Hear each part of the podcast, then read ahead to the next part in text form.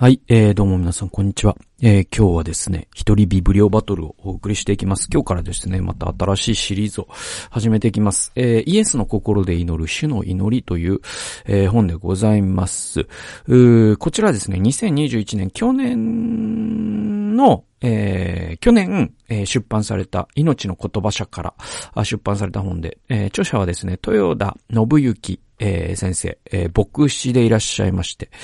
えっ、ー、と、大阪の方の教会でよかったと思うんですけれども、えー、牧師先生でいらっしゃって、えー、今50代ぐらいだと思うんですけれども、はい、そう、えー、結構ですね、この豊田先生は、あの、父となる旅路であったりとかですね、何冊か、あの、何冊かほどは読んでないか。あの、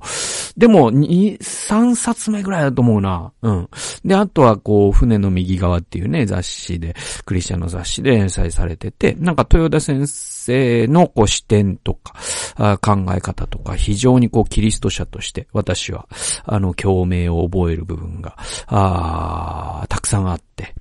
で、そう、勝手にこう、私縮してるというか、学ばせていただいているというような。で、えっと、こちらの本、えー、私はですね、あの、去年、アマゾンで購入しましてですね、1320円で購入しまして、えー、去年の大晦日に読み終わったという記録になってるんですけども、まあ、そんな本です。だから、だいたい1年ぐらい経つんですけど、読み終わってから。あ今年1年間、割となんか、こう、折に触れてこの本のことを思い出したな、みたいなことを考えてたら、ああ、なんかちょっとここでおさらいしとこうと思って、あの一人ビブリオバトルで紹介しようと思った次第です。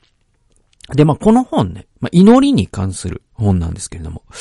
あのー、まあね、あの、祈りに関する本僕本当にたくさん読んできて、あのー、まあ、古典的な E.M. バウンズっていう人の絵本とか、あまあ、ハドソン・テイラーの本とか、あなんだろうな、もう本当にいろいろ読みましたね。カリスマ派の本も読んだし、はい、あの、自由主義の本も読んだし、えー、東方教会の祈りの本も読んだし、みたいなことで、えー、結構あらゆる祈りの本を読んできたんですけど、まあ、この本のその祈りに関するアプローチすごく好きで、あの、なんていうのかな、なんか、どう、何時間祈るとか、なんか声出して祈るのか、静まって祈るのかとか。まあそういうことも、あの、まあそれぞれ考えたらいいし。でもそんなんライフステージによっても違ったりするんじゃねえかなとかも思うし。で、えっと、あの、やっぱ祈りの本質って祈りとは何かだと思うんですよ。祈るってどういうことなの？みたいなことなんですよ。これは祈りなの？祈りじゃないの？みたいな。あの、それだと思うんですよ。で、もっと言うとね、僕はなんかどんな風に祈るのかってそんな重要じゃないと思ってて、ごめんなさい、重要だと思ってる人、申し訳ない。あの、反論は受け付けます。だけど、あのね、僕ね、何を祈るかの方が大事だと思うんですよ。うん。あの、すっごく熱心に、ね、めちゃくちゃ熱心に、もう膝を床に打ち付けながら、えー、おでこを、あの、おでこを汚い地面にすりつけながら祈ったとて、その祈りが、ね、俺を誰よりも金持ちにしてくださいっていう祈りであるならば、僕はなんか、ごめんなさい、本当に言葉汚くても申し訳ないけど、ゴミみたいな祈りだなと思うし、ね。あのー、なんていうかな、あの、歩きながら、カジュアルな雰囲気で、だったと、だったとしても、どう、どうか神様私を謙虚にしてください。あの人のことを許せますように。ね。えー、そういう祈りであるならば、僕は尊い祈りだと思う。だから祈りのスタイルよりも、祈りの内容だと思うんですよ。だからこそ、え、イエス様ってどんな風に祈りなさいっていう風には弟子たちに祈りを教えなかったですよね。えー、祈りの内容を教えましたよね。こういう内容を祈りなさいって言ったんですよ。で、この本は、その主の祈りっていうのをイエス様がどういう意図でお教えになったか、えー、これをですね、えー豊田先生はすごく丁寧に解説してくれてて、僕も結構ですね、目から鱗な部分がたくさんありましたので、ちょっと紹介していきたいなと。えー、何回かに、えー、ね、渡って紹介できるかなという感じでございます。えー、じゃあ、えー、最初の引用行きましょう。6から7ページです。えー、っとですね、この違法人のように祈ってはいけませんってイエス様おっしゃいましたよね。じゃあ、イエス様が違法人のように祈ってはいけないと言われた時に、その違法人の祈りとは一体何を意味していたのか。これ、すごい大事なことですよね。え読んでいきましょう。違法人の神観の共通点は、願いを叶える手段です。偶像は神として崇められていながら、人間が作ったゆえに、人間の支配のもとに置かれています。はい、そうですよね。だからその、えー、イエス様が、その、違法人の祈りっていう言葉で意味したものは何なのかというと、人間の願望に仕えるためのアイコン、偶像なんですよ。ね。このお守りを持っていれば試験に合格する。とかね。えー、まあ、あの、有名な、かの有名な金の子牛ですよ。あれも我々を守ってくれる偶像としての金の子牛だったわけですよ。だから、違法人的な神との関係の取り結び方っていうのは、神というのはあくまでも人間の願望に従属するものという神感を彼らは持っていた。で、これをこそイエス様は戒めたわけです。続き読みましょうか。えー、預言者イザヤは、偶像崇拝の本質が支配逆支配の共依存関係であることを明らかにしました。人は自分が植え、育てた木を切り倒し、薪にして段を取り、残りの木で偶像を掘り、ひれ伏して私を救ってください。あなたは私の神だからというのです。これ、イザヤ44章の17節ですね。で、この祈りの言葉をわかりやすく翻訳すると、私を救いなさい。私があなたを作ってあげたのだから。恩に報いなさい。さもないと、あなたも薪にして暖炉の火の中にくべることになりますよ、になります。その祈りは脅しという支配です。イエスが違法人の祈りを真似してはならないと教えたのは、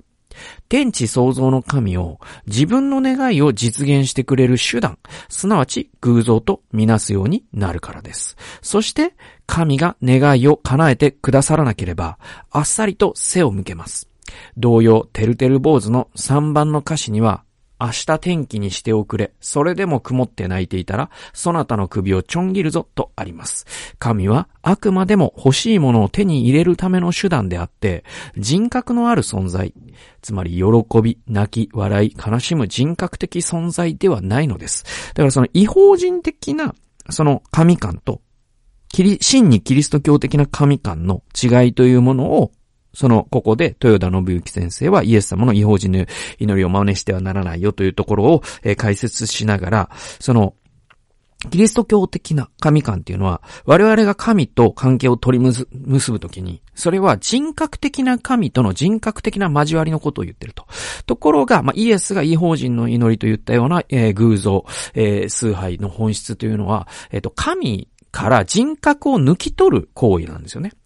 そして神をに自分の願いに従属させる存在と見てしまうこと。これが偶像崇拝の本質なわけですよ。だから、まあ僕はこの理由からも成功進学、繁栄の進学というものには僕は同意するわけにはいかない。で、僕、なんかね、これね、まあ本当にこう、あの、気持ちはわかるんだけどって話ね。あのー、これはその、僕が聞いた話だから、事実かどうかどうっていうのは、多分事実だけど、聞いた話。これ僕、韓国、ね、あのー、何度か行ったことある。で、その時に、あのね、えっ、ー、と、韓国人の、その、牧師先生と話していた時に、えー、その先生は、いわゆるこう、韓国のキリスト教っては、ちょっとその繁栄の進学じみていて、で、そういうところがやっぱり、教会が地域に使えるっていうことを、その、していく妨げになってるっていうかね。ご利益信仰になってしまっていてっていうね。で、えっと、その先生は、その、もしイエス様が市長だったらの韓国語版を読んですごくインスパイアされて、え地域に奉仕してらっしゃる先生だったんですよ。で、その先生がおっしゃってたのが、あのね、えっと、韓国ってすごくてね、あの、受験戦争っていうのが、もう、まあ、中国もそうだし、台湾もそう。あの、ちょっと日本とは異次元の激しさらしいんですよね。で、だから、その、受験戦争で疲弊して子供が自殺したりとかもすごく多かったりとか、まあ、それだけ、だからその、どの大学に入れるかっていうのが、その、人生全体を決めてしまう度合いが、日本よりも韓国の方が大きいんだと思うんです。それはまあ財閥、財閥経済みたいなのあるじゃないですか。そのサムソンとヒュンダイと LG 以外人にあらずみたいなさ、なんかそういう、うところで生き残っていこうとする、まあ厳しいなと思うんですよ。で、そんな中、その、韓国でね、すごい、その、受験の時の風物詩っていうのがあるらしいんです。で、それは何かっていうと、えっと、まあだから、その日本で言うと、その2月だか3月とかの二次試験の時に、えっと、だからソウル大学の、お校門のところに、ね、たくさんのお母さん方が、ね、100人とか200人のお母さん方が、え、っと、地面に膝をついて、神に熱心に祈りを捧げてるんだそうなんですよ。ね。で、それはもう、息子が受かるようにという、合格するようにという祈りらしいんですよ。で、それで、その、ね、大学の校門の前で祈るお母さんもいれば、教会で一週間断食祈祷をするお母さんも。で、それは、その気持ちは非常にわかるし、で、その親心というのは否定されるべきものではないんだけど、えっと、でもそれってさ、それ受験って、その、ある種のこうゼロサムゲームでもあるから、自分が受かるということは他人が落ちるということでもあり。で、またその、受か、受験っていうのはあくまでも自分はこれぐらいの大学だったら心地よく学べるかなということを測る事後的なものだと僕は思うんです、今はね。うん。なんか何が何でも、その裏口からでも入学して、えー、みたいなことをして、僕は幸せになるはずがないと思っていて。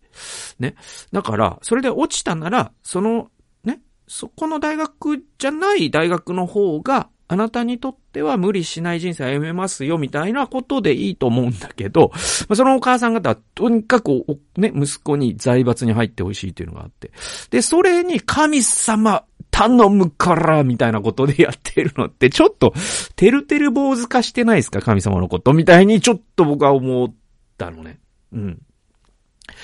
で、じゃあ、お前どうなんだと言われた時に、じゃあ僕のね、娘が、ね、18歳とかなって大学受験した時に、その、断食祈祷はしないと思うし、もちろん大学の前に行って祈らないし、えー、だけど、朝、その、どうかね、あの、うまくいきますようにとは祈ると思いますよ。で、特にやっぱ受験のね、えー、日にインフルエンザにかからないようにとかは特にすごく祈ると思う。え、だけどさ、なんかこう、実力以上のものが出ますようにと祈り始めたところからちょっとおかしくなると思うから、あと、他の受験生が全員失敗しますように、これもおかしいと思うから、まあまあなんかそういうことなのかなという。だからなんかその神様をてるてる坊主化しないって結構大事だなと思ってるんですよ、僕ね。で、で、これね、ちょっとね、あのー、これ僕の個人的な話をします。で、多分この話を聞いたら皆さんの中には怒り始める人というか、なんていうかパニックに陥る人もいるかもしれないけど、ちょっと刺激的な話をしますね。で、だけど僕にとってはすごく重要な話で。で、この話は、その、えっと、友達には話したことあるけど、えっと、こういう文脈っていうか、公の、しかもプレミアム放送でもないところで話すっていうのは初めてなんですけど、僕ね、その2013年にね、その、うつを患ってね。で、14年、15年と2年間動けなかったんですね。で、その時に、あの、うつのね、もう半年ぐらい経った時かな。あのー、本当に辛くて。で、もう死にたいですよ、俺ずっとね。で、その、リズム運動って言って、えっと、ウォーキングとか、ジョギングとか、水泳とかが、すごく、その、えっと、セロトニンを増やすんだっていうね、えー、精神科医の本を、えー、読んで、で、あ、じゃあやろうっつって。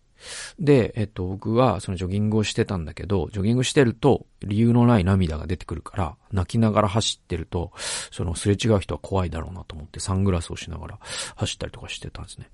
で、まあ、それカウンセラーに言ったらすぐやめなさいと言われたけど。で、でもその同じ時期に、えっと、プールにも行ってて、で、とにかく治りたい一心で。えー、で、ゴーグルの中で涙が出てくるんだけど、えっ、ー、とク、ロールで1500メートルとか泳いでて。で、その時に、なんかね、あの、僕は、えっ、ともう、なんていうか治ってほしいじゃないですか。だけどもう一向に治る気配もないし、なんか、本当にこう、悲しくなってきて で、その、いわゆるあの、予部ですよね。うん。なんか、予部だなと思ったんですよ、自分が。でさ、その予部ってさ、その、えっと、あまりにもかわいそうだったから、彼の妻はさ、もう神を呪って死ねばいいって言ったんですよね。で、その時に、えー、ヨブがあの名言を言うんですよ。ね。主は与え、主は取られる、主の皆は本べきかなと。だけどさ、呼ぶさ、その後で、だんだん、そう、妻に近づいていくんですよ。で、それは、その三人の友人との対話と、呼ぶの祈りを、えー、読めばわかるんで。で、その時に呼ぶは、もう、あの、私の生まれた日は呪われればいいのにって言ってるんですよね。ね。その、こんな苦しみを味わう人生ならば、一度も生まれなかった人間が一番世の中で幸せだみたいなこと言って、だんだんこう神を呪う方に行っていくんですよ。で、なんか僕もちょっともうそこぐらいまで追い詰められてて、当時ね。でね、これ水で、その、えっと、プール泳ぎながら、なんかもうええわと思って、あのね、本当に、祈り、祈ったんですよ。心の中で、泳ぎながら。あの、イエス様、あの今までお世話になりました。さようならって祈ったんですよ。で、でね、でね、こっからですよ。で、皆さん、あの、ちょっと、あの、不安になってるかもしれないですが、安心してください。で、これね、これ、本当に今、今、初めて言うんですけど、えっと、それをね、その、当時、カウンセリングを僕は受けてました。で、クリスチャンの、いわゆるこう、ちょっと、に、認知行動療法。うん、ちょっとまあ、フロイト的なアプローチっていうのかな。うん。だから、その、病んでいる人を見るとすべて幼少期に愛されなかったに違いないと考えるような、そういうカウンセリング。で、ちなみにこれは僕、やればやるほど悪くなってきました。はい。で、アドラー的な別のアプローチのカウンセリングに僕は救われていくんだけど、でもそのカウンセラーの方に僕それ言ったら、あの、もう今すぐ悔い改めなさい、みたいな言われたんですよ。ね。はい、私が祈ってあげるから、ね。はい、はい、悔い改めて、みたいな感じで言われて、いや、もうしょうがないから暗い、適当に悔い改めたっつったらあれだけど、はい、あの、まあ、さよなら、さよならっていうのは嘘です、みたいな祈りをさせられたんだけど、僕、こ、あん時から10年ぐらい経った。今でも僕ね、今でも本当にこれは僕の心の中で分かってることなんだけど、えっと、あの日、ゴーグルの中で涙流しながら、イエス様さようならって言った日って、僕の、その今までの44年の人生の中で、あの日よりも神様を信頼した日はなかったなって僕は未だに思ってる。で、まあ、この意味がわからないという人も多いかもしれないが、一応ヒントというか、あの、参考の話をすると、えっと、マックス・ベーバーという人がいます。で、この人が宗教論、えー、について書いてるんだけどね。えっと、世の中には2種類の宗教があると。一つは猫型で、一つは猿型だって言うんですよ。どういう意味かというと、あの、猿のさ、子供ってさ、猿のお母さんに、こう、しがみついてますよね。ね？その、えっ、ー、と、日本猿のね、猿山とか行けば、そういう光景見れますけど。で、彼、その、猿の赤ちゃんの握力がなくなった時には落ちますよね。ね？で、それが猿型の宗教のなんだと。つまり猿型の宗教っていうのは、その信じている側が、その神にしがみついている限りは、神と繋がっていることができるんだと。じゃあ猫の赤ちゃんってね、猫が猫の赤ちゃんを運ぶときに、猫のその首の後ろのところを甘噛みして運んであげますよね。で、その時に子猫の握力があろうがなかろうが、母親は、母猫は子猫を運ぶことができますよね。これがその猫型の宗教ってやつで、つまり、その、信じている人が、祈ろうが祈るまいが、信じる力があろうがなかろうが、イエス様にさようならと言おうが言うまいが、神がそのさようならと言っている信徒ごと運んでくださるという信仰に基づく宗教。これが猫型だって言うんですよ。で、僕、あの、ね、祈り、ね、えっと、水泳、泳ぎながらイエス様さようならって言った時に、猫になったんだなって今は思ってる。で、あの日、僕は生涯のどの日よりも神様のことを信頼していたんだと思っている。だからそういう風に祈れたんだなと思っている。なぜなら僕がさようならと言ったところで、神様が僕のもっと深いところから僕の人生を面倒見てくれるということを信じていたから。だから僕はその祈りが祈れた。で、その日も、もう一個重要なことが起こったんです。だと僕はその今、10年後に振り返って思ってて。それはね、あの日、僕の、その、神を支配するという関係が死んだんだなと思っている。つまり、えっ、と、あのプールでね、そのイエス様今までお世話になりましたって言った時に、自分を打つから治してくれないようなイエス様にさようならと言ったんですよ。で、その時に死んだ関係っていうのは、自分の願いを叶えてくれる神と自分との関係なんです。それが死んだんです。そして神との新しい関係が生まれたんです。それは僕が願おうが願うまいが、打つということを通して、僕の人生に素晴らしいことをしてくださるという神様との新しい関係があの日生まれたと僕は思っている。で、あの日さ、まあ今話しながら気づいたけど、水の中でそれしたってさ、なんか洗礼受けたみたいな話ですよね。なんかすごいいろんなことを象徴する。で、信仰が使用されて新しいものになったんだなっていう。だからそのあの時カウンセラーは明らかに動揺していたけど、多分神様のストーリーで言うと、僕は今振り返ると、あの日ほど、僕の信仰が、なんていうのかな、さなぎから蝶になった日はなかったなと僕は思っている。っていう話と、この豊田さんが今ここで言ってる違法人の祈りを祈ってはいけないという。だからあの日に僕は違法人の祈りを祈るのをやめたんじゃないかなと思っている。だからあの日以来直してくださいとは祈らなくなりましたからね、実際ね。これすごい変化だなと思ってます。はい。えー、次行きましょう。えー、11から12ページです。だいぶ話しちゃったんで、えー、今日は2個だけの引用にしたいと思いますかね。えっ、と、キリスト者の祈りが違法人の祈りと決定的に違うのは、だからさっきとの、さっきの 話のつ、ね、続きなんですけども、えー、キリスト者の祈りが違法人の祈りと決定的に違うのは、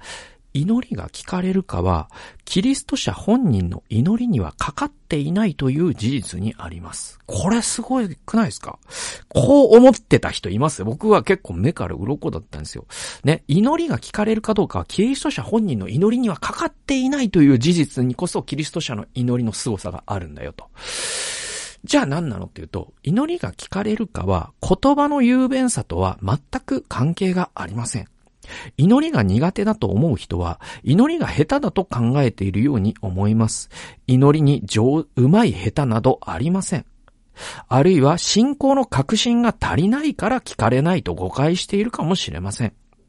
イエスはあなたは、あなた方は信じて祈り求めるものは何でも受け取ることになります。また21章の22節こう言いました。祈りが聞かれるかは、信仰の有無にかかっているのではないかとの反論の声が聞こえてきそうです。そうですよね。なんかそういうふうに教えられてきた。祈りっていうのは信仰の有無じゃないのかと。祈りっていうのはいっぱい祈ったら聞かれるんじゃないか、ないのかと。祈りによって壁をぶち破るんじゃないのかと。そういう反論の声が聞こえてきそうですと。豊田先生、こう続けます。キリスト者の祈りは、願ったものを手に入れる手段ではないんだと。そうじゃなく、神が私たちに願っていてくださるものを受け取ることができるように、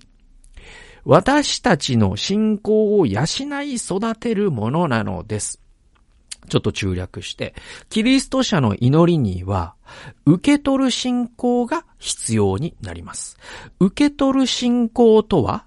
神は必ず祈りに応えてくださると信じるだけでなく、祈りの答えを神の最善として受け取ることですと。続くんですよね。はい。えっと、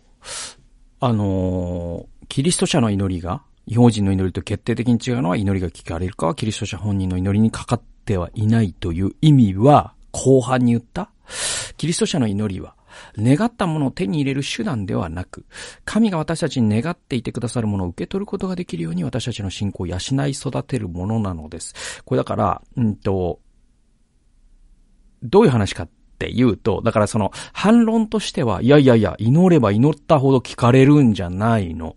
とか、信仰があれば山は動くって言ってんだから、信仰があれば神をも動かすことができるんじゃないのっっていうのが反論なんだけど、豊田先生ここで言ってるのは、いや、動くのは山の方じゃなくてあなたの方だよって言ってるんですよ。意味わかります？えっと、我々が神の御心を変えるっていうのは、